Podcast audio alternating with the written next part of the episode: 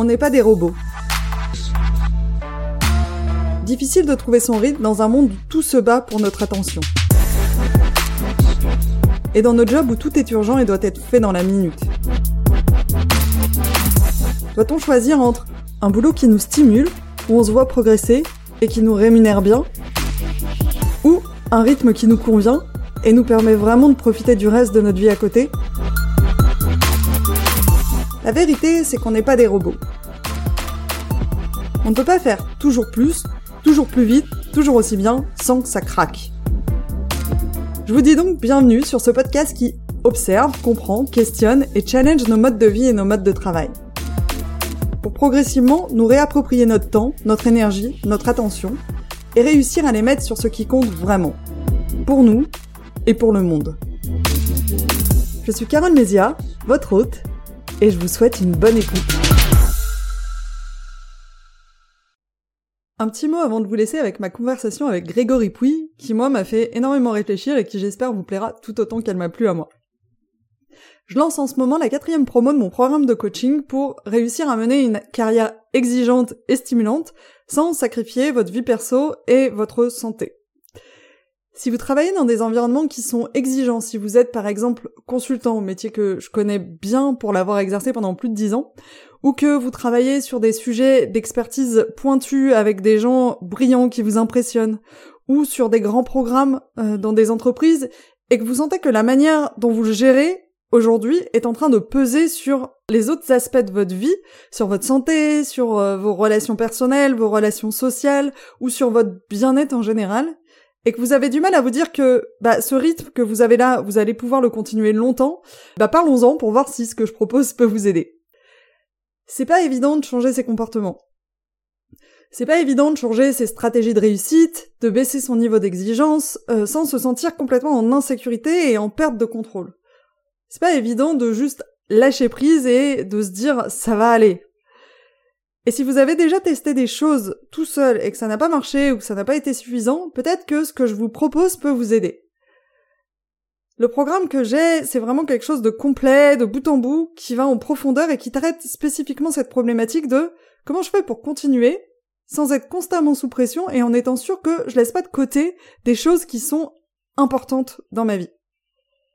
Ça se fait pas en un jour, c'est pour ça que ça dure plusieurs mois, et c'est beaucoup plus intéressant et impactant, selon moi, de faire ce travail à plusieurs. Si ça vous dit qu'on en parle ensemble pour voir si vous avez envie de vous lancer, je vais vous mettre un lien dans les notes de l'épisode via lequel vous pouvez réserver un appel avec moi.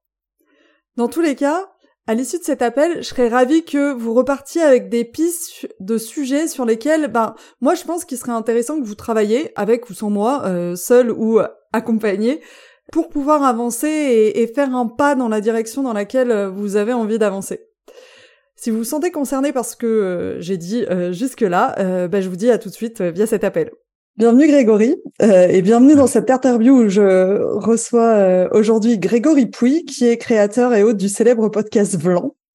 et je te reçois aujourd'hui pour parler de leadership, de la place du care ou du soin dans l'entreprise et du rôle des entreprises dans euh, nos défis sociétaux actuels. Mm-hmm. Grégory, tu te définis comme euh, analyste culturelle et l'objectif de ton premier podcast Blanc, c'est de comprendre l'évolution de la société euh, en général en adressant des sujets euh, très variés comme euh, la technologie, la politique, le vivant, le développement personnel. D'ailleurs, tu avais fait un épisode ultra intéressant qui expliquait ta démarche et le lien que tu faisais entre tous ces sujets, enfin que moi j'avais trouvé vraiment vraiment riche. Et plus récemment, et plus récemment, tu as lancé un nouveau podcast qui s'appelle Ping, qui est ciblé lui sur le leadership. Euh, et qui part du principe qu'on ne fera pas évoluer la société sans que les entreprises ne s'emparent elles-mêmes euh, des sujets qu'on veut adresser aujourd'hui. Hmm. Et c'est dans ce cadre aujourd'hui que je te reçois sur euh, sur à mon micro.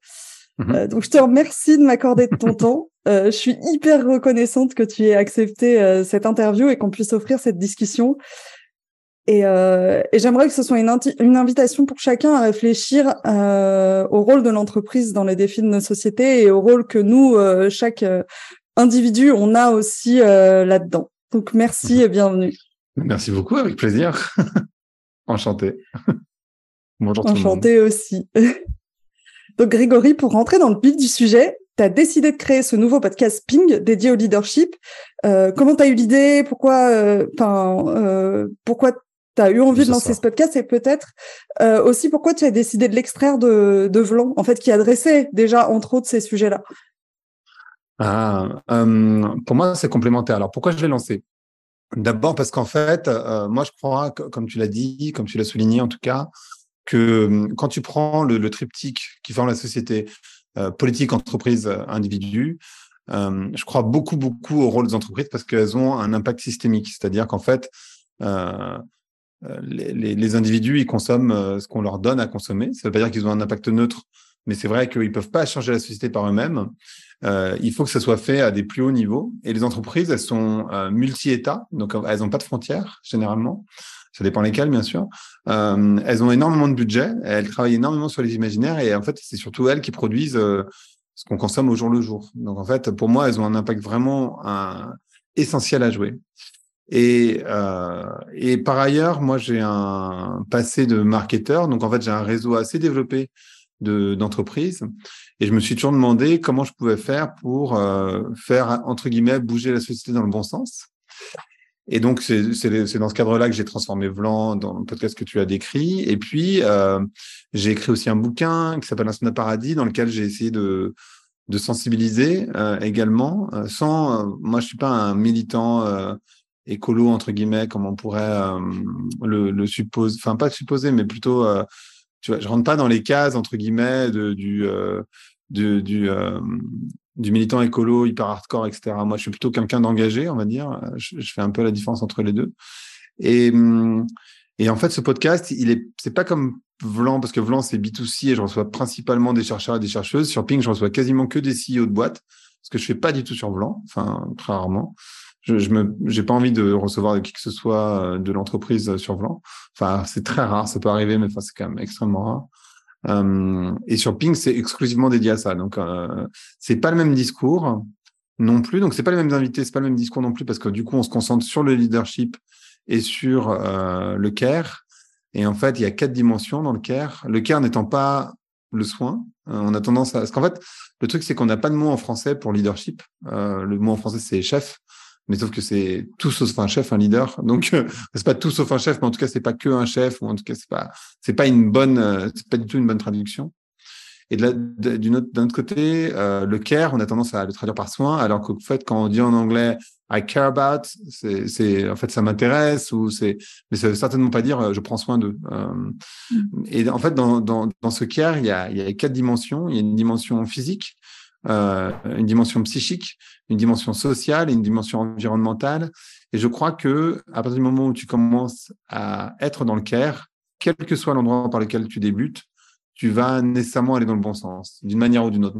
Et, en fait, je voulais montrer à d'autres leaders de boîtes qui sont pas encore là, qu'il n'y a pas que euh, Patagonia dans la vie, euh, il y a plein d'autres personnes qui font des trucs géniaux, géniaux pardon, euh, et qui euh, font bouger les lignes et qui peuvent gérer des énormes boîtes. Euh, bientôt, je, enfin, je vais diffuser un épisode avec le patron d'une boîte qui fait 50 milliards de chiffre d'affaires. Donc, c'est pas des petites boîtes nécessairement, euh, parce qu'on a aussi cette, ce truc de oui, mais bon, euh, il est né comme ça, comme Patagonia. Oui, mais c'est une start-up. En fait, il y a des groupes qui sont pas nés comme ça, qui sont pas des start-up et qui y arrivent quand même. Et je voulais montrer ça aussi à d'autres patrons pour montrer l'exemple euh, et que ça les inspire tout simplement. Donc, en fait, pour moi, c'est vraiment ça l'idée, c'est de faire bouger les lignes des entreprises à travers ce podcast. Et c'est quoi, du coup, l'ambition que tu as derrière? Ah ben, L'ambition que j'ai derrière, c'est participer à mon petit niveau à, à, au mouvement de société qui de toute façon a lieu, euh, c'est-à-dire en fait euh, une civilisation qui est en train de une époque qui est en train de, s'éteindre, une époque moderne qui est en train de s'éteindre et, qui est en train de s'ouvrir vers une époque post-moderne qu'on appelle post-moderne. Euh, et donc moi j'ai envie de participer à mon petit niveau à ça, sachant que euh, l'habitabilité du monde euh, pour les humains et pour le vivant de manière générale est mise à mal et en fait, euh, à mon petit niveau, j'ai envie de participer à, rendre le monde un tout petit peu plus habitable, ou en tout cas, euh, oui, euh, oui, oui, c'est vraiment ça. Enfin, L'ambition, c'est ça, en, en toute simplicité. Et qu'est-ce que tu mets derrière euh, habitable? Et du coup, l'extension de la question, c'est quoi les sujets que tu penses, que tu as envie d'adresser et que tu as envie que les leaders entendent que ça peut être adressé et que ça peut-être doit être adressé? En fait, qu'est-ce que j'appelle l'habitabilité du monde? C'est simplement, moi je crois pas dans la fin de la planète. Euh, enfin, c'est pas que j'y crois pas, c'est que ça va arriver. on le sait euh, dans 4 milliards d'années. Euh, donc voilà, on sait que le Soleil va exploser et que du coup, la, la, la, planète Terre va rentrer dans le Soleil, enfin, le Soleil va plutôt rentrer dans la planète Terre, en tout cas, elle va fondre. donc, dans 4 milliards d'années, on sait qu'il y aura plus de planète. On sait que dans 2 milliards d'années, il y aura plus de vie sur la planète parce qu'il fera beaucoup trop chaud parce que le Soleil aura déjà commencé à s'étendre. Donc tout ça, on, est déjà bien au courant. Donc c'est pas que je crois pas dans la fin du monde, parce que bah, évidemment ça va arriver. Euh, néanmoins, euh, là tout de suite, euh, on a une crise du rapport de l'homme à la nature. C'est pas une crise de la nature en tant que telle. La nature, elle va bien. C'est nous qui, avons un, un, impact sur la nature. Et on rend la vie sur Terre de plus en plus complexe. C'est-à-dire, il va y avoir de plus en plus d'accidents climatiques. Il va y avoir de moins en moins à manger, de moins en moins d'eau potable il va être de moins en moins possible. Euh, aujourd'hui, c'est plus possible de boire de l'eau de, pluie. Par exemple, l'eau de pluie dans le monde entier, elle est polluée. Et bientôt, en fait, euh, une chose que les gens ignorent totalement, je pense, c'est que la plus grande, euh, le plus grand aspirateur à CO2, c'est l'océan. un tiers des gaz à effet de serre sont aspirés par l'océan, grâce à la vie qui, qui déploie. Mais en ce faisant, l'océan s'acidifie. Et en fait, le problème, c'est que si tu as déjà plongé un corps dans un liquide acide, qu'est-ce qui se passe?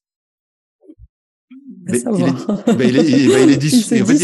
il, est, dissous, voilà. Donc bientôt, euh, malheureusement, il n'y aura plus de vie dans la mer et on sera plus non plus capable de se baigner dans l'océan parce que ça va être trop dangereux pour nos corps. Euh, et ça, c'est un truc que les gens n'ont pas forcément bien en tête, je crois, euh, l'acidification des océans, mais c'est aussi lié au gaz à effet de serre. Et en fait, tout ça, bah, ça rend la vie, la vie euh, sur la planète un peu moins cool. on, peut, on peut dire ça au moins.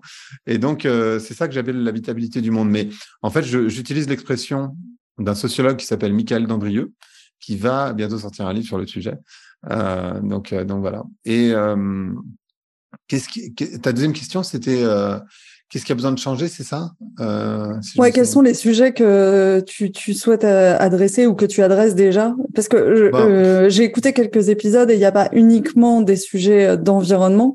Enfin, c'est plus large que ça. C'est beaucoup plus large, ouais. Mm. En fait, moi, ce qui m'intéresse, c'est le CARE. Et en fait, comme je te l'ai expliqué, dans le CARE, il y a quatre dimensions, donc social, environnemental, pardon, social, physique, psychique et environnemental.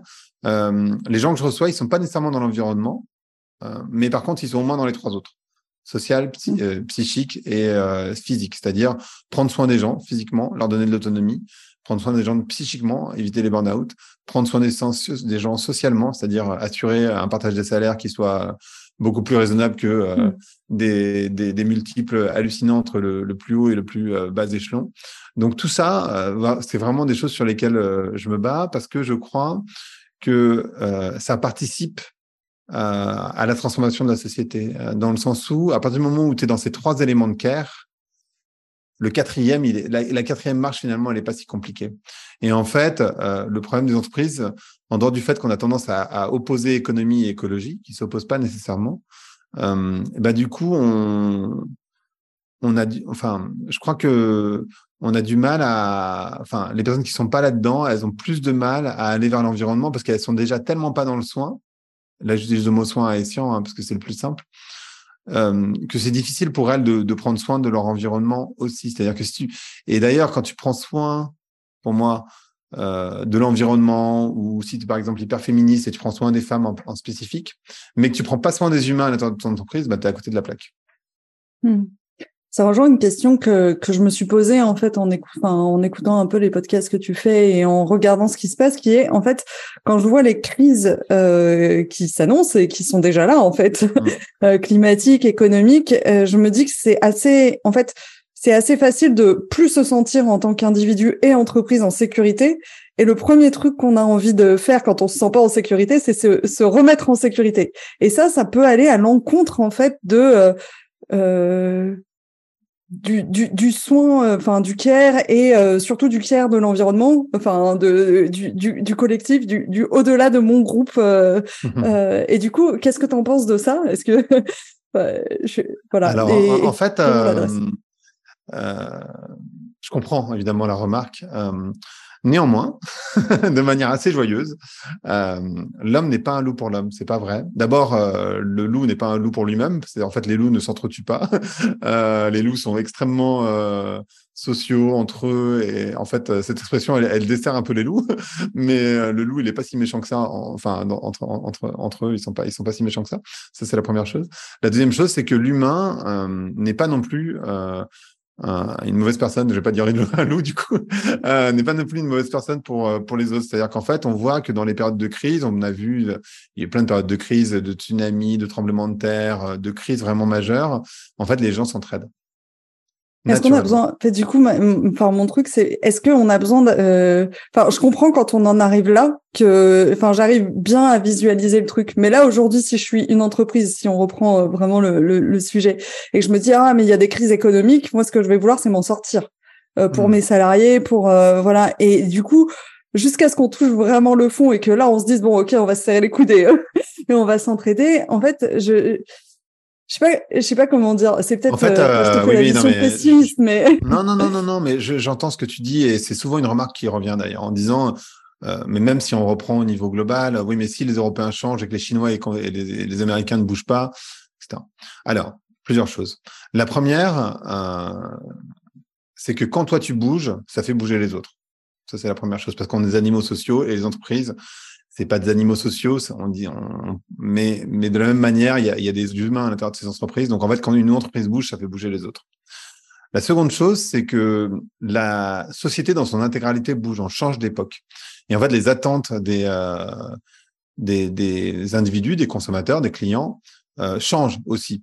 Euh, on voit par exemple, euh, je ne sais pas si tu parles de marques de luxe, l'imaginaire autour du luxe, il est vraiment en train de bouger. Là, il y a des films, des séries qui sortent qui euh, euh, comme The White Lotus, qui est sorti, alors je connais pas le titre en français, mais j'imagine The White Lotus, ça doit être la même chose, ou ce film qui a gagné la Palme d'Or cette année à Cannes, qui explose le monde des riches et explose le monde du luxe. Donc on voit bien que ces imaginaires ils sont en train d'évoluer. Donc en fait, les marques elles sont obligées d'évoluer avec ces imaginaires parce qu'en fait on rejette, en fait de plus en plus de gens vont rejeter ces imaginaires. Donc en fait, si les marques ne bougent pas, le problème en fait, si tu veux, c'est le problème qu'elles vont avoir, c'est qu'elles elles vont être en dissonance par rapport à leur époque. Et c'est très compliqué de te remettre en, en de te remettre en, résonance si tu es complètement à côté de la plaque. Ça prend des années. Donc, tu es obligé de commencer maintenant pour pouvoir, le pour pouvoir être là au bon rendez-vous euh, demain. Donc, en fait, euh, c'est même euh, stratégiquement, parce que si on parle de ça, une erreur monstrueuse de pas faire le mouvement maintenant, parce que ça veut dire que demain, tu seras pas au rendez-vous. Et donc, tu seras en complète dissonance euh, par rapport à ton business.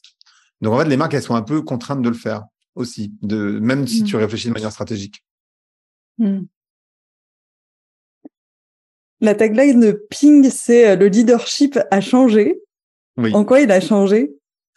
Bah, Parce qu'il a, enfin, il a changé. Il est en train de changer. C'est plutôt une, une, une j'essaie de voir en avant, mais disons que ben, en fait, le, on a cette idée, euh, en France en particulier, mais c'est vrai un peu partout, du euh, le savoir c'est le pouvoir. Je suis pas là pour me faire des amis. Euh, je sais pas, enfin le chef, euh, l'organisation pyramidale, euh, ce qu'on appelle l'IPO, qui est highest paid person opinion, donc l'opinion de la personne la plus payée dans l'entreprise. Euh, tous ces trucs euh, qui sont complètement révolus en fait. Tu vois, euh, le, le, le, le, le management euh, très patriarcal ou très paternaliste plutôt, où je vais te dire, ah bah tiens, je vais, j'ai décidé que euh, parce que je suis le, chef, je vais mettre des cours de yoga ou de méditation pleine conscience. Alors qu'en fait, c'est peut-être pas forcément ça dont les gens ont besoin.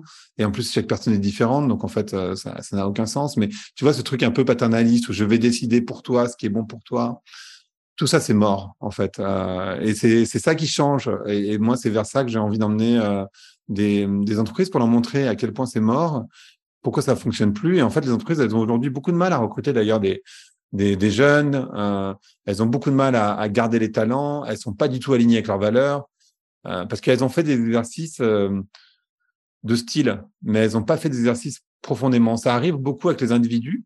Quand tu te dis, bah tiens, il faut que je sais pas, euh, tu fasses euh, 10 minutes de méditation par jour, et puis que tu fasses une heure de yoga par semaine, et puis que tu lises tel et tel, tel bouquin de développement personnel, etc.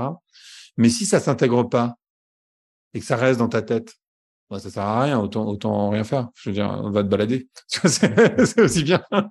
Donc, euh, et beaucoup de gens sont là, euh, que ce soit dans les entreprises ou que ce soit, euh, enfin, parce que dans l'entreprise, c'est des individus aussi, hein, faut pas se tromper. Euh, c'est pas des monstres froids, les entreprises. À l'intérieur de ça, tu as des individus avec des systèmes de croyances. Euh, voilà, enfin. Et, et, en fait, à partir du moment, mais tu dois le voir, plus les, les gens qui nous écoutent doivent euh, observer ça. Tu lis plein de bouquins de développement personnel, mais ça reste dans ta tête, c'est pas intégré. Donc en fait, ça mmh. sert à rien. Tu vois, c'est, c'est, c'est, tu, c'est une, vaut mieux avoir un principe que tu intègres que cinq que quatre accords Toltec euh, que tu apprends par cœur et que tu n'intègres pas. Ça sert à rien tous ces trucs. Enfin, c'est, c'est la limite de l'exercice. Il faut intégrer. Et du coup, si moi, enfin, je, je, te rejoins tout à fait sur ça. En fait, il y a énormément de gens en fait qui veulent travailler dans des entreprises qui leur correspondent, qui correspondent à leurs valeurs, qui ont un impact, qui œuvrent sur ces sujets euh, dont tu parles. Et, euh, et parfois, on est dans cette désillusion, c'est-à-dire euh, on, s'était dit euh, oui, c'est une entreprise qui œuvre pour pour la société, et soit on a l'impression que c'est pas assez, euh, soit on se dit un peu comme tu dis c'est une vitrine mais in fine euh, bah enfin ça se traduit pas vraiment par du concret ou alors euh, voilà. Soit ce qu'on fait nous au quotidien in fine même si l'entreprise fait des choses géniales ben en fait on n'a pas l'impression que ce qu'on fait nous ça peut avoir vraiment un impact. Qu'est-ce qu'on peut faire selon toi quand on est dans ce cas-là à titre individuel mais surtout en fait pour faire bouger à notre niveau les les lignes aussi? Hmm. Alors, euh, je comprends la frustration individuelle parce qu'effectivement, euh, tu n'as pas complètement tort. C'est-à-dire que si toi, tu traites tes déchets, bon, ça change rien. enfin, ça a un impact qui est assez mineur. Néanmoins, euh, c'est vrai et pas vrai. C'est-à-dire que c'est vrai que toi, toute seule qui traite tes déchets, par exemple, je prends cet exemple où, qui décide de faire du vélo plutôt que de prendre une voiture, euh, et même sous la pluie, tu vois, enfin, bon, ça n'a pas un impact monstrueux, on est bien d'accord que voilà. Mais en fait, ce que ça fait, parce qu'encore une fois, on est des animaux sociaux, euh, et ben en fait, ça, ça change complètement euh, le, le, rapport des autres. C'est-à-dire que si, et on l'a vu pendant le Covid. Euh, je, je, prends des exemples simples parce que du coup, c'est des exemples qu'on a vécu et du coup, c'est c'est pas si loin et on peut s'y référer facilement. Quand il y avait, au début, quand on nous a dit de mettre des masques dans la rue, personne ne mettait de masque.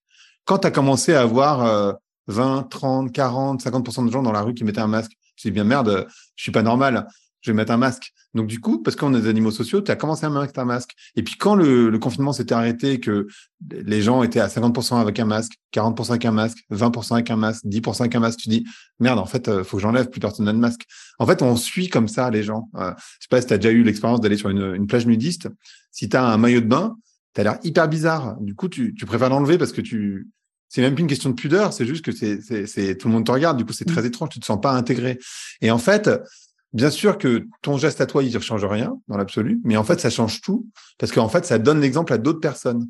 Donc ça c'est mm. hyper important de le comprendre. Ensuite, euh, dans les entreprises, ce qu'on voit, c'est beaucoup de puissance, c'est-à-dire plein de groupes indépendants euh, de, de salariés qui s'organisent et qui essaye de faire bouger les lignes à l'intérieur de l'entreprise. Donc parfois, ça vient pas nécessairement du leadership, enfin, ou de, du, du, management, mm.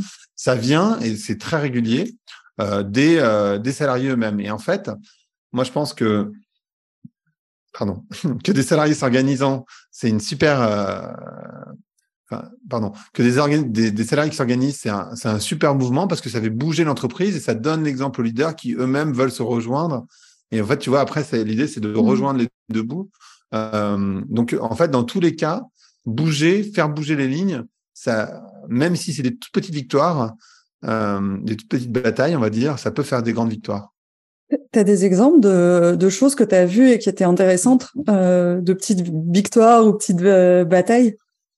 Dans l'entreprise, j'ai pas d'exemple comme ça parce que j'en, en fait j'en ai beaucoup et pas et pas à la fois. C'est-à-dire qu'en fait, mmh. euh, y a à chaque fois que je rencontre des patrons de boîte, ils m'en parlent mais j'ai pas un exemple précis euh, de, de, de salariés qui seraient organisés pour euh, faire changer ci ou ça.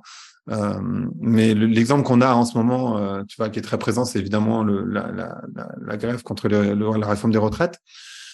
mais tu pourrais prendre, tu vois, c'est comme ça qu'ils sont passés les congés payés, c'est comme ça que voilà, mmh. qu'on fait bouger les lignes. Et ça vient d'individus qui viennent, donc c'est grassroots, donc ça vient des, du peuple, c'est de la puissance. Euh, et donc ça, c'est un bon exemple. Je pense les congés payés, je pense que tout le monde en bénéficie, tout le monde est ravi. Euh, mais euh, sur l'écologie, j'en ai pas. Je sais que ça existe un peu partout, mmh. mais j'ai pas d'exemple concret à donner, donc c'est c'est plus compliqué pour moi d'en donner. Mmh. du coup, j'avais une question à laquelle tu as un peu répondu, parce que du coup, toi, t'adresses dans, dans Ping, t'adresses vraiment les leaders, c'est-à-dire les décisionnaires, les gens qui sont en haut, enfin les patrons d'entreprise, ceux qui prennent les décisions. Et du coup, euh, moi, je me demandais du coup si moi j'ai envie d'avoir un impact, mais tu as déjà un peu répondu. Mais il faut que je devienne euh, décisionnaire, il faut que je devienne PDG.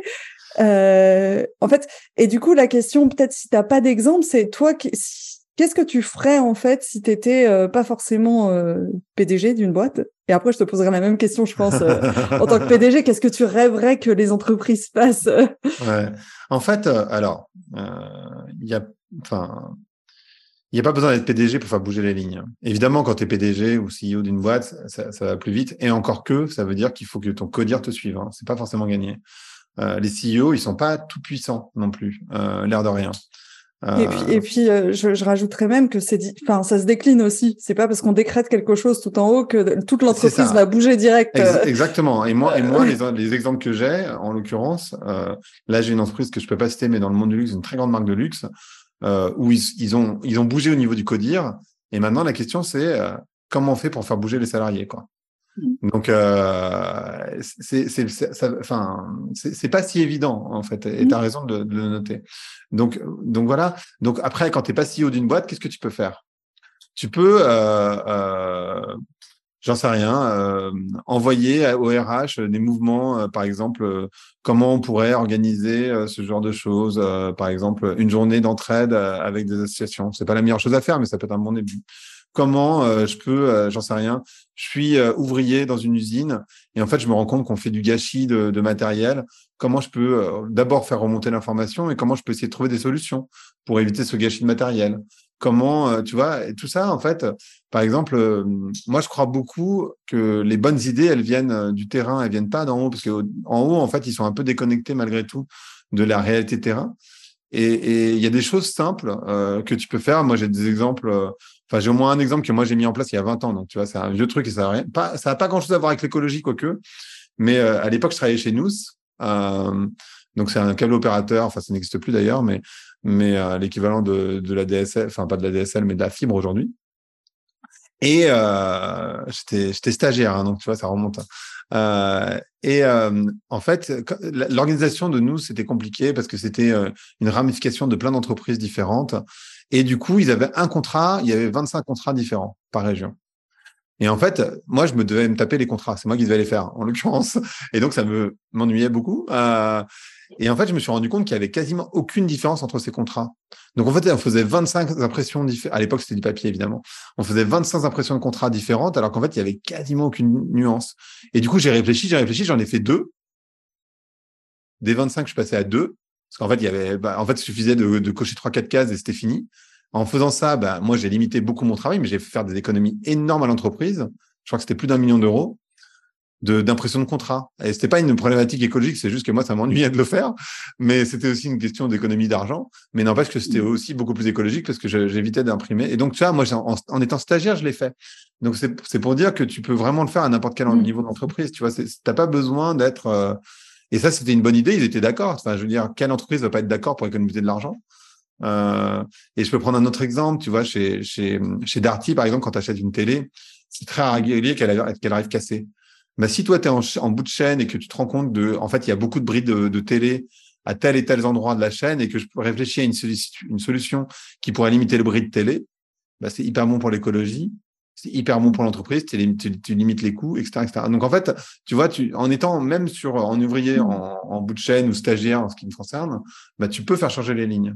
Donc, c'est pas vrai de dire, euh, je peux rien y faire. Mmh.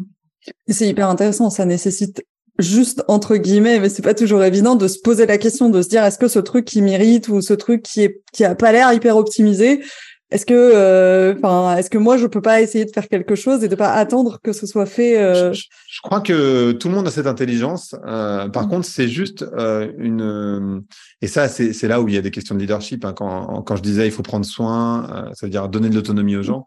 Il faut donner suffisamment d'autonomie aux gens pour qu'ils puissent se dire que c'est possible, qu'en fait, ils peuvent avoir mmh. un impact. Parce que souvent, les gens disent, ouais, de toute façon, ils n'ont rien compris à la direction. Donc, du coup, ils y pensent même pas. Tu vois, ils, ils osent même pas proposer. C'est pas qu'ils n'ont pas l'idée, ils voient bien que ça marche pas leur truc. Mais euh, bon, euh, ils laissent faire parce qu'en vrai, euh, ils disent que la direction va jamais les écouter. et souvent, tu sais, les petits, les petits chefs entre guillemets, parce que c'est vraiment de ça qu'il s'agit, sont encore moins sympas que les gros chefs en général. et donc, y a, et ça se parle assez peu finalement entre le terrain, vraiment le, concret, et puis les, les, hautes sphères de la direction. Mmh. Et parfois, je trouve, enfin, on n'a pas envie de déranger. C'est-à-dire, si moi je suis dans le middle management, je me dis, ah, mais je vais pas gonfler mon chef avec avec ce truc. Et du coup, je dis, ah, on fera peut-être ça plus tard, et, euh, et ça peut euh, tuer des initiatives qui peuvent avoir un impact euh, important dans le dans l'œuf. Moi, en, tant, en, tant que stagiaire, j'avais déjà cet état d'esprit. je pense que c'est des questions d'état d'esprit aussi à un moment donné, mmh. mais ouais. Mmh. Mmh. Qu'est-ce que tu rêverais que les leaders, donc les, entreprises, les leaders euh, fassent, euh, fassent aujourd'hui? Aujourd'hui, euh, je pense que là, en fait, évidemment, il y a des milliards de choses à faire et les problèmes sont systémiques, donc c'est très complexe. Et en fait, ce que j'aimerais qu'ils fassent, de manière assez simple, je vais pas te prendre un truc parce que je pourrais te sortir des milliards de choses. Hein. Je vais te prendre un truc assez basique, c'est qu'ils lisent et qu'ils se renseignent. Parce qu'en fait, à partir du moment où tu comprends le problème, bah, tu peux pas rester néant face au problème. Tu vois, tu vas essayer de trouver. En fait, aujourd'hui, ça peut sembler bizarre ce que je vais dire. Euh, et d'ailleurs, ça vient pas de moi, ça vient de Nathaniel Wallenhorst, qui est un, chercheur. Le, discours qui a gagné sur l'écologie, c'est le discours climato-sceptique. C'est-à-dire qu'en fait, tout le monde est un peu au courant, mais personne ne fait rien. Et pourquoi personne ne fait rien? Parce qu'on se dit, bah, il y a bien quelqu'un qui va trouver une solution. Et quelque part, euh, je discutais de ça avec euh, avec euh, Guillaume Meurice, qui est un animateur sur France Inter, et on parlait du on parlait de ce que Macron avait fait pour pour l'écologie. Tu sais, il a fait ce ce, ce, ce, ce, rassemblement de 150 personnes pour l'écologie. Tu te souviens de ça? Ouais, Et en fait, on se disait, enfin Guillaume disait que son, son hypothèse à lui, c'est que Macron, en faisant ça, il s'est dit, bah en fait, moi, j'ai pas vraiment envie de bouger sur l'écologie, je connais pas grand chose. Ce que je vais faire, c'est je vais demander à 150 personnes leur avis, tout en étant convaincu, lui, que les gens, ils allaient pas bouger leurs petits doigts parce qu'ils sont tellement dans leur confort qu'ils ont en fait pas, parce qu'il avait l'expérience des gilets jaunes, tu sais, ils avaient augmenté l'essence. Mmh. Et en fait, ça avait fait bon ce qu'on a, ce qu'on a, les grèves qu'on a mmh. connues.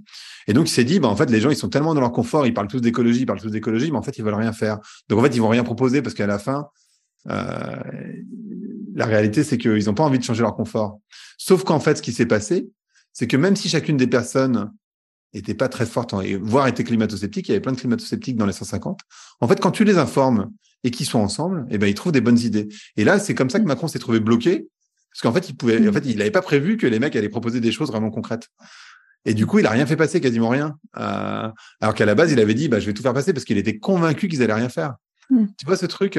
Et, mmh. et je pense qu'en fait, il y a vraiment de quand tu quand tu es informé, ce qui était le cas pour ces 150 personnes, donc la convention citoyenne, et eh ben en fait, tu as envie de faire bouger les lignes. Et je pense que ce que j'aimerais que les patrons fassent, c'est qu'ils se renseignent, qu'ils apprennent, qu'ils prennent une semaine, qu'ils lisent, qu'ils écoutent, qu'ils comprennent le problème. Mmh. Et à partir du moment où tu comprends le problème, bah, du coup, tu changes. Et c'est exactement ce que fait euh, Éric Duverger avec la Convention des entreprises pour le climat, euh, la CEC.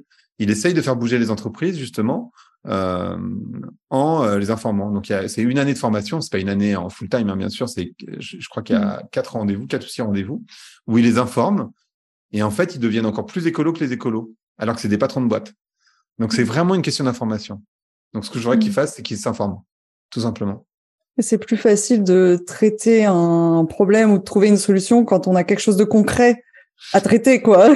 C'est ça. Quand c'est euh, il y a la crise du climat, euh, qu'est-ce que je fais euh, C'est hyper vague. et puis et puis et puis tu vois, quand toi tu utilises le mot crise du climat, mais c'est pas mm. que la crise du climat, c'est ça le problème. C'est que c'est beaucoup plus compliqué que ça, c'est beaucoup plus profond, c'est la crise du mm. vivant, c'est l'habitabilité du mm. monde. Par exemple, on a vite fait de résumer crise du vivant, crise du climat, raccourci. Deuxième raccourci, crise du climat, CO2. Euh, mm. Troisième raccourci, CO2, euh, source d'énergie. D'accord? Euh, Quatrième raccourci, éventuellement voiture électrique. Bon. Euh, mais même si, par exemple, je vais rester au troisième raccourci de la euh, source d'énergie, mm. même si demain, on trouve une source d'énergie complètement propre qui génère aucun, aucun déchet, c'est le cas de l'énergie de fusion. L'énergie de fusion, c'est l'inverse de l'énergie atomique. Donc, en fait, c'est l'équivalent de l'énergie du soleil. C'est une énergie sur laquelle il y a plein de chercheurs qui travaillent. Qui est une énergie qui génère, qui est propre, 100% propre. On n'arrive pas à la maîtriser aujourd'hui, mais elle est 100% propre. Si ça, on la trouvait, par exemple, pour moi, ce serait la pire nouvelle de l'humanité, parce qu'on continuerait à avoir des bateaux qui euh, défoncent les océans, on continuerait à produire des tonnes de choses dont on n'a pas besoin. Donc en fait, tu vois, c'est même pas qu'une problématique de euh, source d'énergie, c'est pas qu'une problématique de climat, c'est un rapport au monde total qu'il faut changer en mmh. fait. Et, ça, c'est, tu vois, rien que ce, petit détail. Et moi-même, parce que les problématiques sont tellement complexes, je les comprends pas toutes évidemment. Euh, rien que ce petit truc, déjà, c'est un, changement majeur. Donc en fait, tu vois, il faut faire vachement attention. On a eu vraiment l'habitude, et c'est lié à la, à la société moderne, donc qu'on hérite des Lumières, donc de Descartes en particulier, à cette idée de d'analyse. L'analyse, c'est découper tout en morceaux pour pouvoir mmh. tout euh, expliquer. C'est comme ça qu'on a développé la médecine moderne, et, c'est super évidemment, mais ça a aussi ses limites parce qu'il y a des il y a des sujets, on peut pas les découper en morceaux, on est obligé d'avoir une vision holistique et une vision mmh. systémique. Et c'est vraiment ça qui est nécessaire. Et, et ça, par exemple, c'est c'est un truc qui est vraiment important que les patrons comprennent typiquement. Mmh. Mmh. Ouais. En fait, du coup, si je reformule ce que tu dis pour être sûr d'avoir bien compris, et c'est hyper intéressant. Le sujet, c'est pas que la température elle reste euh, à la même température. Le sujet, c'est qu'on vive dans un monde, euh, euh, enfin qu'on vive en accord avec la nature, qu'on qu'on arrête de transformer. Euh, en fait, le, le, problème, c'est précisément. Ouais, pardon, excuse-moi, je t'ai coupé. Non, non, vas-y, je t'en prie. Non, non, le problème, c'est vraiment ça, c'est ce qu'on appelle l'anthropocène, c'est-à-dire à partir du moment où l'action humaine a un impact tel qu'elle transforme son environnement, euh, bah, c'est problématique en fait. Mmh. C'est-à-dire que on ne vit pas aujourd'hui. En fait, la vie, c'est une question de puissance, on est d'accord. Mais aujourd'hui, on a supprimé 60% des espèces sur la planète. C'est sûr que, enfin, si les gens comprennent pas qu'en fait, on est un éco... c'est comme ton corps. On va prendre le niveau mmh. du corps, parce que le corps, euh, je pense que tout le monde en a un a priori, mmh. et donc tout le monde est capable de comprendre. Il y a 60% des éléments dans ton corps qui ne sont pas à ton corps. Il y a, plein d'éléments, des microbes, euh, des, euh, il y a plein de choses. Euh, il y a, il y a, un il y a tout un organisme qui fait que, ça, que ton corps fonctionne, mais qui n'appartiennent pas à ton corps. En fait, tu es un écosystème mmh. et tu es un environnement. Toi, toi, moi, tout, tout mmh. corps est un environnement pour la vie. S'il y a un des éléments qui s'en va, admettons, tu enlèves 60% de ces trucs, bah, c'est évident que le système il fonctionne plus et que tu vas tomber malade. Tu vois, mm. enfin, je veux dire, au niveau du corps, c'est très facile de le comprendre parce que c'est un petit écosystème et que c'est le nôtre, et donc on arrive à se dire que si on enlève 60% des trucs à l'intérieur, ça marche plus très bien. Mm. Euh, et je parle pas d'enlever les intestins ou les choses. C'est, c'est, je parle pas des organes. Je parle vraiment des microbes, des choses qui font que euh, tout fonctionne à l'intérieur de ton de ton estomac. Enfin, tout ça, c'est mm. vivant en fait. Euh, et ben dans si tu prends une plus longue, une plus large vision, donc qui serait la planète, c'est la même chose. C'est-à-dire que si tu enlèves 60% des éléments à l'intérieur de la planète, bah ça marche plus. Et c'est aussi basique que ça, tu vois, c'est un écosystème et en mmh. fait, il y, a un, il y a un équilibre qui a mis des millions d'années à se mettre en place. Parce qu'en fait, euh, euh ça n'a pas toujours été, il y a eu des périodes glaciaires extrêmement fortes, ça a mis beaucoup de temps à s'ajuster pour permettre l'habitabilité du monde comme on l'a aujourd'hui. Mais ça s'est ajusté sur voilà des millions et des millions d'années. Et là, on est en train de tout détruire. Donc, en fait, tout simplement, en fait, le monde sera plus vraiment habitable. C'est juste ça, en fait. Mmh. Et je pense que c'est très facile de le comprendre. Après, la question, c'est comment on fait. Et là, c'est beaucoup plus complexe. Parce qu'il mmh. faut changer son rapport au monde. Et ça veut pas ça veut pas dire de devenir tous, euh, euh, faut pas revenir à l'âge de pierre, tu vois. C'est pas, c'est pas, euh, moi, je suis pas dans des visions binaires de, euh, il faut mmh. revenir à l'âge de pierre, il faut faire ci, il faut faire ça. C'est beaucoup plus compliqué que ça. Euh, mais ça implique d'avoir ce niveau de compréhension euh, de qu'est-ce qu'un écosystème, de comprendre que euh, la nature, tu, on en fait partie. On est, la nature, c'est pas un truc extérieur à nous. Donc, quand on dit qu'il faut prendre soin de la nature, on parle de nous-mêmes. Si, encore une fois, si tu reprends ton corps, si tu prends soin des éléments à l'intérieur de ton corps, c'est aussi pour prendre soin de ton corps, tout simplement. Enfin, tu vois, c'est pas à l'extérieur de, c'est pas toi à l'extérieur de ton corps. Et puis, tu vois, tout fonctionne ensemble. C'est vraiment, vraiment mmh. important de comprendre ça, je crois. Mmh. Merci. Euh, je vais passer sur un sur un, autre sujet, mais en fait c'est assez lié, je pense, mais euh, mais du coup là, mais plutôt sur une partie euh, mode de vie. toi, tu incarnes un modèle de, de, calme, de temps long. J'ai l'impression que, enfin, tu me corrigeras si je me trompe, mais que tu as, vraiment cet objectif de lutter contre cette hyper accélération et hyper productivité qui est un peu la norme, en tout cas qui est la norme, qui était la norme jusque maintenant. Euh, c'est ultra compliqué en fait de prendre son temps quand tout le monde court. du coup, comment, si c'est, si j'ai fait une hypothèse qui était bonne, comment, comment tu fais en fait? Comment toi tu fais pour ne pas courir quand tu vois que tout le monde est en train de courir autour? Je pense qu'en fait, euh, c'est une question de. Il y a plein de choses là-dedans. Euh, D'abord, il y a comprendre qu'est-ce que c'est que la joie euh, et en fait réfléchir après quoi tu cours, tout simplement.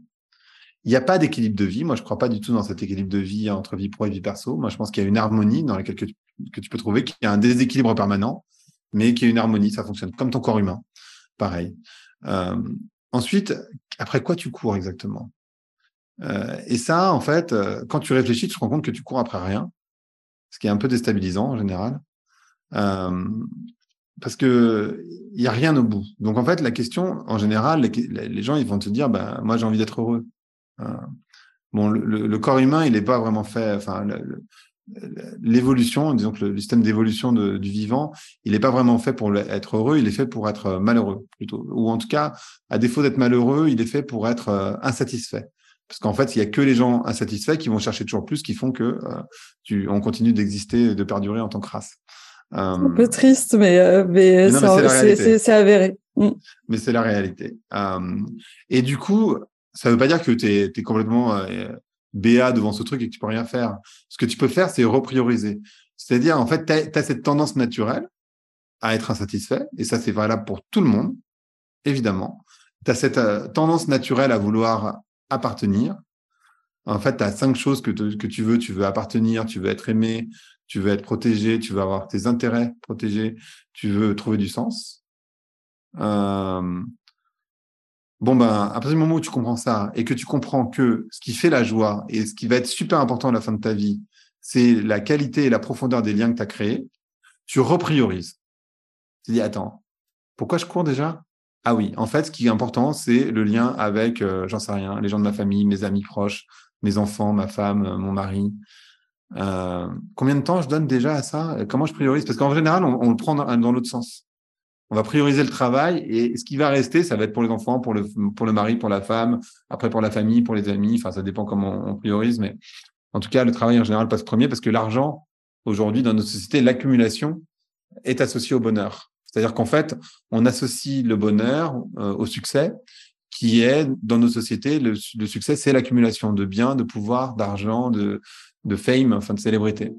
Et tout ça fait que on, se trompe de priorité. Donc, en fait, ralentir, c'est juste à reprioriser euh, et se dire, attends, enfin, après quoi je cours et qu'est-ce qui est vraiment essentiel Tu vois, souvent, on me, dit, euh, ben, euh, oui, mais il faut penser à l'héritage pour les enfants. Mais nos enfants, enfin, si on en a, quand tu auras 70 ans, quand tu vas mourir, admettons peut-être pas 70, admettons 80, 90, ils auront 40, 50 ans, ils auront fait leur vie en fait. Par contre, s'ils n'ont pas eu d'amour quand ils étaient petits, quand ils n'ont pas eu de temps, bah, ils vont passer leur, vie chez le psy, quoi. Donc en fait, finalement, ils n'auront pas besoin de ton héritage si incroyable. Ce qu'ils auront besoin, c'est de temps, d'amour, euh, et, tu vois, on se trompe complètement, je crois. Je sais pas si tu connais cette histoire ou si les gens qui nous écoutent connaissent euh, l'histoire du Mexicain et de l'Américain. Tu, la connais ou pas? Alors, je t'ai entendu la dire, j'ai essayé ah. de la redire parce qu'elle m'a vraiment marqué, donc je veux bien que tu la dises. Et, euh, et ça a fait un flop total parce que je me souvenais plus ah, merde. exactement comment on la disait. Donc, franchement, ça me fait un honneur que tu la racontes. elle est assez simple. En fait, c'est donc c'est un Mexicain qui sort euh, de sa pêche. Il est 10 heures du matin. Et euh, sur la, donc il sort avec quelques poissons. Et sur la plage, il rencontre un Américain. Et l'Américain lui dit euh, bah, Qu'est-ce que vous faites? Et donc le Mexicain lui dit Bah voilà, je suis allé pêcher ce matin. voilà, j'ai quelques poissons. Là, je vais les cuisiner pour ma femme. Et puis ensuite, je vais faire la sieste. Et puis après, je vais jouer avec mes enfants dans l'après-midi. Et puis le soir, j'irai boire un coup avec mes potes sur le bar, sur le port. Et l'Américain lui dit, mais non, c'est pas du tout ça qu'il faut que tu fasses. Retourne à l'eau, pêche beaucoup plus de poissons. Comme ça, en pêchant plus de poissons, tu, pourras, tu vas avoir de la, surpêche, donc tu vas pouvoir en revendre. En revendant tes poissons, tu vas pouvoir avoir de l'argent, ça va te permettre d'acheter un plus gros bateau. En achetant un plus gros bateau, tu vas pêcher encore plus, ça te permet d'avoir encore plus d'argent. Tu vas pouvoir créer une entreprise qui va être à Miami. Derrière, tu vas pouvoir arriver à New York et devenir millionnaire. Et le Mexicain lui dit, euh, OK, OK, mais euh, et après? Et après, eh ben, après, tu pourras vivre dans un petit village de pêcheurs, aller pêcher le matin si tu veux, manger avec ta femme, jouer avec tes enfants et jouer avec tes potes le soir. Et au final, le truc, c'est que il l'avait déjà tout ça. Donc, il n'y a pas besoin de passer par tout ce cycle de vouloir devenir millionnaire pour pouvoir être sur la plage. Parce qu'en fait, tu n'as pas besoin de faire tout ça. Tu peux juste avoir une vie plus raisonnable où tu repriorises ce qui est important pour toi. Et finalement, tu te rends compte que ben il n'y a pas besoin d'être dans cette logique d'accumulation parce que tu cours nulle part. Voilà, c'est vraiment ça l'histoire. Et à quel moment, toi, tu as eu, enfin, ça, t'as toujours eu ça en tête, enfin, ou t'as été éduqué comme ça, ou à quel moment tu as pris conscience de ça et, euh, et voilà? Enfin... Alors, quel, quel moment, j'en sais rien. Euh, en tout cas, c'est un processus. Moi, j'ai été, euh, moi, c'est tout l'inverse. En fait, moi, je viens d'une famille très modeste. Donc, en fait, je me suis émancipé par le travail. donc, j'ai beaucoup, beaucoup, beaucoup travaillé dans ma vie. Euh, et je travaille toujours beaucoup, mais aujourd'hui, c'est plus du plaisir. Donc, en fait, je, je fais même plus la différence vraiment entre. J'ai vraiment une chance inouïe, c'est-à-dire qu'en fait, j'ai créé un travail où en réalité, j'ai jamais vraiment la sensation de travailler. Donc, c'est voilà, c'est vraiment une chance inouïe, euh, mais que j'ai créé néanmoins. Euh, mais je crois que c'est au fur et à mesure de mon évolution personnelle où je me suis, je crois, euh, au fur et à mesure détaché, tout simplement, de cette pression que je me mettais moi-même pour me rendre compte, en fait, ce qui s'est passé, je crois, c'est que comme moi, j'ai un milieu très modeste et que du coup, j'avais envie, je regardais vers le haut comme ça, tous ces gens qui avaient beaucoup d'argent. Et aujourd'hui, j'en connais plein. Moi-même, euh, je vis bien. Enfin, tu vois, euh, je suis pas millionnaire, mais mais je vis bien, c'est sûr. Et, je croise plein de millionnaires parce que j'ai beaucoup évolué dans le monde du web, donc je vois la, la réalité qui est derrière cette montagne. Tu vois ce, ce, ce haut de la montagne que tu veux atteindre. Et en fait, tu te rends compte qu'il n'y a rien. Bah, ils sont insatisfaits parce qu'ils courent après les cinq mêmes choses. Bah, oui, le sens. Puis, le... Et, puis, et puis, en fait, quand tu, quand tu es dans cette course de l'accumulation, à moins d'être Bernard Arnault et encore que, tu n'arrêtes jamais parce qu'il y a toujours plus riche que toi. Moi, j'ai croisé des gens, ça va peut-être faire hurler les gens qui nous écoutent, qui euh, avaient déjà euh, vendu une boîte qui avait plus de 5 millions d'euros sur un chiffre d'affaires et qui me disaient, oui, mais tu comprends, 5 millions, c'est pas assez pour une vie entière. Ce qu'il faut, c'est avoir 30 millions. Parce qu'une fois que tu as 30 millions, tu arrives à un seuil où tu peux plus jamais devenir pauvre. Et ceux qui ont 30 millions, ils te disent, non, mais en fait, tu sais, il y a une vraie grosse différence entre ceux qui ont 30 millions et ceux qui ont 100 millions.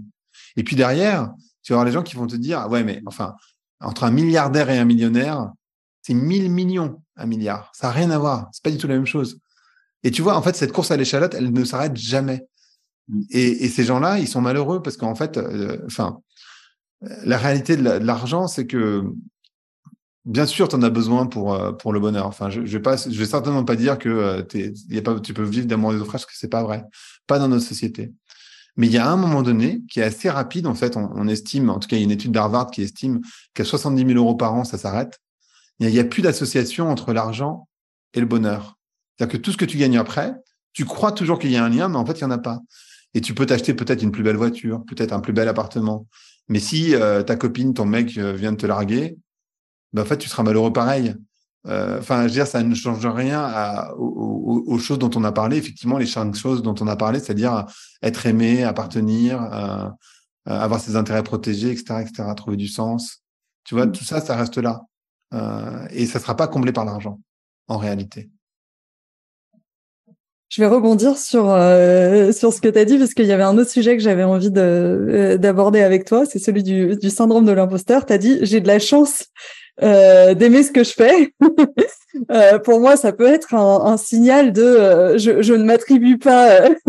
Je ne m'attribue pas. En fait, j'ai écouté le live que tu as fait avec Live Mentor récemment et dans lequel tu disais ça. En fait, tu disais que toi, tu avais un syndrome de l'imposteur. Pourtant, tu as fait énormément de choses. Enfin, j'ai l'impression que tu as, osé faire des choses que ne font pas la mmh. majorité des gens.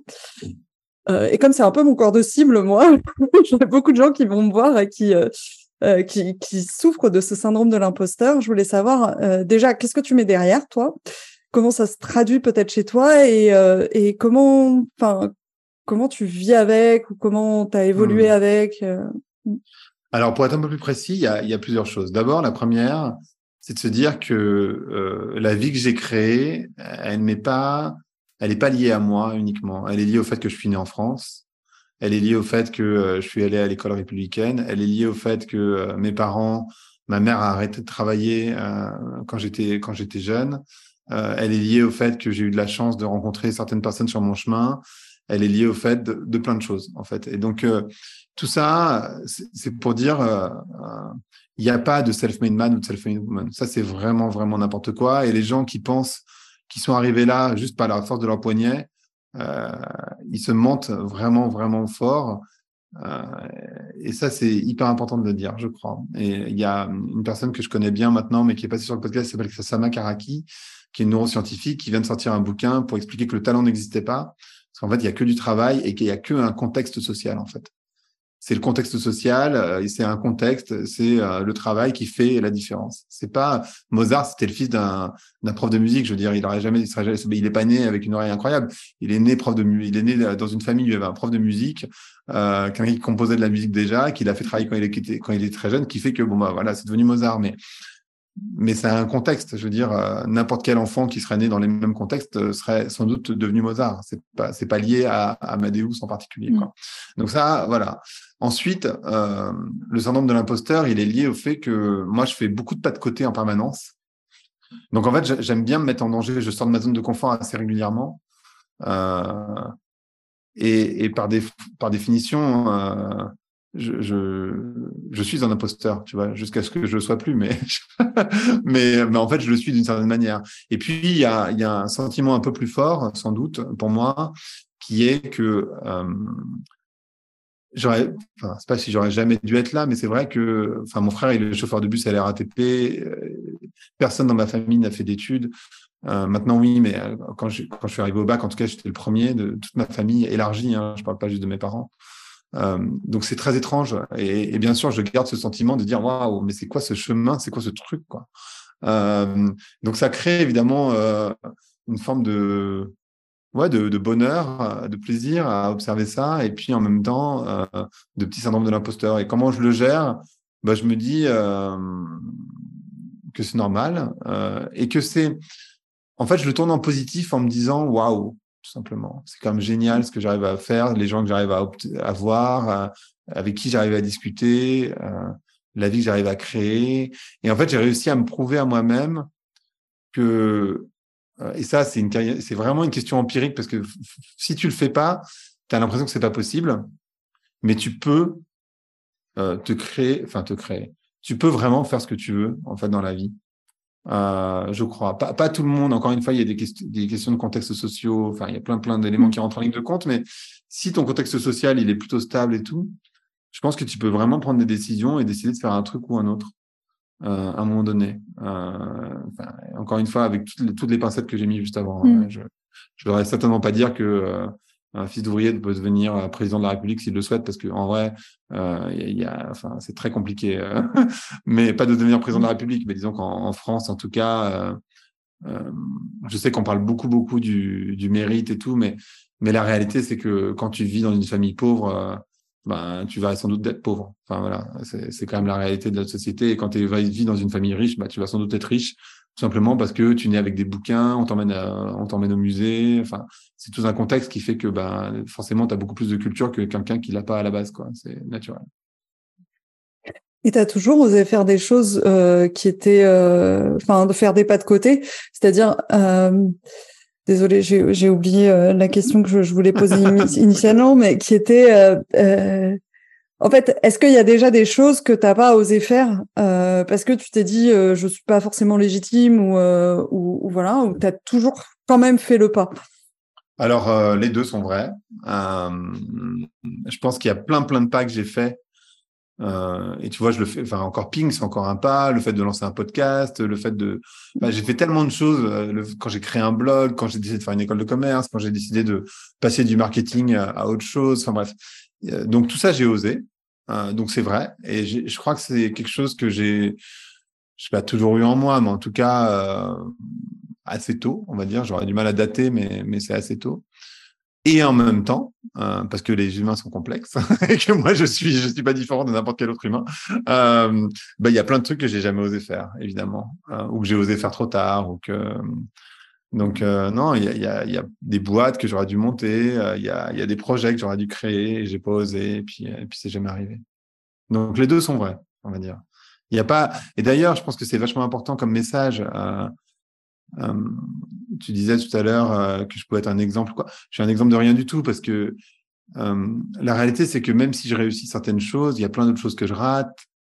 Plein d'éléments, j'en parle dans mon TEDx d'ailleurs, il y a plein d'éléments où bah, je suis nulle part, tu vois. Enfin, mmh. si si la vie parfaite, par exemple, c'est euh, d'être marié, d'avoir des enfants, etc. Moi, je suis pas marié, je n'ai pas d'enfants, donc bah, du coup, c'est quelque chose que j'ai plus ou moins raté. Euh, enfin, il y, a plein d'éléments dans ma vie qui sont pas parfaits. C'est vrai que quand tu regardes les gens euh, pour leur succès, pour un succès XY, admettons, tu vas, mm. admettons, me regarder moi pour c'est pas de côté, j'en sais rien, je dis n'importe quoi, mais mm. ou pour la création d'un podcast. Oh là là, il est vraiment très fort. moi, mon podcast, il est pas aussi bien. Mais peut-être que toi, il y a plein d'éléments dans ta vie que tu réussis que moi, je réussis pas. Mm. Et c'est très probablement le cas d'ailleurs. Et du coup, ben, tu peux pas comparer, en fait. Enfin, c'est ridicule. Et on a tendance à faire ça beaucoup, euh, se comparer les uns avec les autres. Mais euh, quelqu'un qui a, admettons, euh, je te prends un, mec, admettons, qui a un corps incroyable, tu vois, hyper Instagrammable, ou quelqu'un qui est hyper fort en surf, ou quelqu'un qui, je sais pas, peu importe, qui cuisine super bien. Tu dis, putain, génial, j'adorerais pouvoir cuisiner comme lui. Je suis vraiment qu'une merde. Moi, je cuisine pas comme lui. Ou alors, moi, j'ai pas le corps qu'il a. Ou alors, moi, je sais rien. Enfin, peu importe. Je fais pas du surf comme lui, il en fait, etc., etc. Bah, possible. Mais lui, il lit pas autant de bouquins que moi, il a peut-être pas les mêmes amitiés que moi. Mm. Enfin, j'en sais rien. Il y a sans doute plein d'éléments de ma vie que je réussis que lui il rate ou euh, en tout cas il est pas il est pas à l'endroit. Et peut-être que lui m'envie par ailleurs sur d'autres sujets dans ma vie. Et en fait, du coup, euh, c'est hyper euh, toxique de se comparer aux autres euh, parce qu'il y a rien à comparer. Tu peux pas comparer de vie, c'est impossible. Mais surtout, on peut avoir tendance à se comparer à. On va prendre le meilleur de 10 personnes et on va se dire ah mais moi je suis pas tout ça. eh ben oui c'est ça, mais personne n'est tout ça en fait ben, personne n'est tout ça parce que déjà elles sont 10 et en plus dans ces 10 effectivement en fait il y a tout ce qu'elles font et qui est visible et c'est ça qu'on va remarquer ou c'est ça que, qui va nous en tout cas à titre individuel nous attirer l'œil et il y a tout ce que cette personne fait pas. Enfin moi j'ai les gens qui me disent mais euh, c'est génial ton podcast etc je leur dis souvent mais en fait moi je me couche à 10 heures tous les jours donc du coup ma vie sociale le soir euh, bah, j'en ai quand même moins que toi parce que sinon je suis trop crevée et en fait il y a, y a, tout ce que je ne fais pas et que je et, et je trouve qu'on revient sur les priorités euh, que mmh. tu décrivais tout à l'heure aussi. c'est important de, c'est hyper important de soulager les gens, je crois, dans cette histoire de comparaison, mmh. parce que c'est ça, ça abîme beaucoup émotionnellement euh, la comparaison, et, et en particulier avec les réseaux sociaux, et c'est vraiment pas utile. Je vais amener le, podcast à sa fin. Une question d'ouverture peut-être sur la partie euh, entreprise. Comment tu penses que euh, l'entreprise et notre rapport, euh, notre rapport au travail, la manière dont on travaille va évoluer dans les, dans les prochaines années? Hum. Grande question. je crois que l'entreprise, en fait, la société fait société. Donc, ça s'appelle pas une société pour rien. Et je crois qu'en fait, euh, je crois qu'en fait, l'entreprise, elle va redevenir euh, ce qu'elle était avant les années 70, c'est-à-dire pas un centre de profit uniquement, mais vraiment un organe social euh, avec du care nécessairement. Tu vois, en fait, ça peut sembler bizarre pour les gens parce que les années 70, c'est pas si vieux, c'est 50 ans. Euh, à l'époque, il n'y avait pas autant de différence dans les salaires, il n'y avait pas autant de différence, il n'y avait pas autant de riches euh, très ultra ultra riches et autant de pauvres ultra ultra pauvres. Euh, ça, ça, peut sembler étrange, mais mais mais c'est la réalité. Euh, donc je pense qu'elle va bouger dans ce sens-là. Et le rapport au travail, je pense, je pense que bah, il bouge en permanence évidemment, mais mais disons que ce qui peut bouger, je crois, c'est vraiment des gens qui essayent de trouver du sens euh, dans leur travail. Aujourd'hui, c'est pas encore euh, si euh, évident pour tout le monde. Il y a plein de gens qui se posent pas la question parce qu'ils n'ont pas le, luxe de se la poser, tout simplement. Mais je crois que c'est des choses qui sont en train de bouger. Hmm. J'ai quelques questions plus là moins moins grandes peut-être un peu plus euh, un peu plus courte et un peu plus euh, euh, personnelle. Qu'est-ce que tu fais quand tu te sens débordé Je fais une liste en général et je priorise. Vraiment, je, je suis pas un listman. Je connais des gens qui sont immensément dans le contrôle et qui font des listes en permanence. C'est pas du tout mon cas. moi, je fais très rarement des listes pour le coup. Mais si vraiment je sens que euh, j'y arrive plus, je fais des listes. Et parfois, je vais faire un truc qui, qui peut sembler... Bon, évidemment, je vais prioriser en fonction de ce qui est important ou pas. Mais parfois, il y a des petits trucs. Et en fait, c'est hyper satisfaisant de se dire, c'est bon, ça c'est fait. Ah, c'est bon, ça c'est fait. Des petites choses. Pas nécessairement des grosses choses, mais des choses qui sont importantes et qui, faut, qui, faut, qui, doivent être faites. Mmh. Et, euh, et voilà, donc c'est ce que je fais en général quand je me sens débordé. Euh, mais j'oublie pas non plus de, de me reposer, parce qu'en fait, si tu es débordé, il faut dormir. Euh, ça peut sembler contre-intuitif, mais, mais c'est vrai que si tu et ces, listes, rien que le fait de faire de liste, ça te permet de dormir déjà, parce qu'en fait, quand tu as fait la liste, tu te reposes beaucoup mieux. Sinon, as, en fait, as plein de trucs dans ta tête qui viennent et tu putain merde, faut pas que j'oublie ça, faut pas que j'oublie ça. Donc dormir, parce qu'en fait, le lendemain, tout simplement, tu seras beaucoup plus efficace. Euh, et ça, c'est pas neutre. Donc euh, faire des listes, dormir et faire des petites choses et les rayer de la liste. Et ça, mmh. c'est hyper satisfaisant. Est-ce que tu as des routines ou des fondamentaux euh, dans ton quotidien euh, que si tu les fais pas, euh, tout, enfin, tout s'écroule quoi? Alors non, pas à ce point-là. Mais mais j'ai des routines bien sûr. je fais à peu près 20 minutes de yoga tous les matins. ça c'est une bonne routine et je fais du sport quasiment tous les jours. En plus de ça, je veux dire. Soit, enfin, parfois ça se cumule. Hein. Ah, tu vois, par exemple, j'ai fait mon yoga ce matin, après j'ai fait une heure de sport et après je suis sorti marcher parce que marcher c'était la troisième chose. Euh, donc, euh, en tout cas, je prends du temps pour m'aérer la tête euh, et c'est des choses qui, c'est pas que je fonctionne plus, mais je vais moins bien si je marche pas, par exemple. Quels sont tes prochains grands projets professionnels ou personnels? Mes grands projets, écoute, je vais sans doute créer un club avec Ping de leaders euh, et ça, j'y tiens parce qu'en fait, euh, l'idée, c'est d'étendre encore plus euh, pour que les leaders puissent donner des conseils les uns avec les autres. donc ça, j'y tiens pas mal. Et ça va être mon gros projet de cette année, je crois, professionnel. Après, moi, c'est principalement ça, en fait. Hein. Je, vais, je vais essayer de continuer à faire mes trucs. Je vais lancer une newsletter pour Volant. Enfin, voilà, mais c'est pas, c'est pas très, très intéressant. Mais, mais euh, Si, c'est intéressant. L'idée de club, je, trouve ça génial de partager entre. Enfin, je trouve qu'il y a peu de liens entre. Enfin, il y en a de plus en plus, mais peu de liens entre les entreprises. Et c'est vrai que parfois, enfin, quand moi j'occupe une fonction dans une entreprise, que ce soit leader, mais que ce soit, j'en sais rien, n'importe quoi, en fait, on, a, on gagne vachement à échanger avec les personnes qui font la même chose dans l'autre entreprise. bien sûr, bien sûr. Euh, et on le fait pas beaucoup, en fait. On n'a qu'une manière de voir le, le, truc et c'est dommage. Je trouve que c'est un peu de perte de d'énergie. Ouais. On le fait pas assez. Donc voilà, ça va être ça l'idée. Et même de fun, parce que des fois, c'est sympa aussi de voir comment ils font à côté. enfin, je sais pas, il y a un plaisir à aller voir, à, à, être soudé, euh, même quand on n'est pas dans la même boîte. C'est pas faux. Est-ce que tu as un message euh, en lien ou non avec euh, le sujet, les sujets qu'on a abordés qui te tient à cœur de partager? J'en ai plein des messages. Euh, un seul, c'est ça qui est compliqué. Du coup, j'essaye par rapport à la conversation qu'on a eue. Lâchez-vous la grappe, hein, vraiment. Je pense que c'est ça. Hein. Arrêtez de vous comparer, ça sert à rien. Comme dirait justement Guillaume Meurice, c'est pour ça que je l'ai reçu. On est tous médiocres, tous et toutes. on est tous des médiocres. Donc, et on est jugé par des médiocres en plus. Donc autant dire que ça n'a pas beaucoup d'intérêt.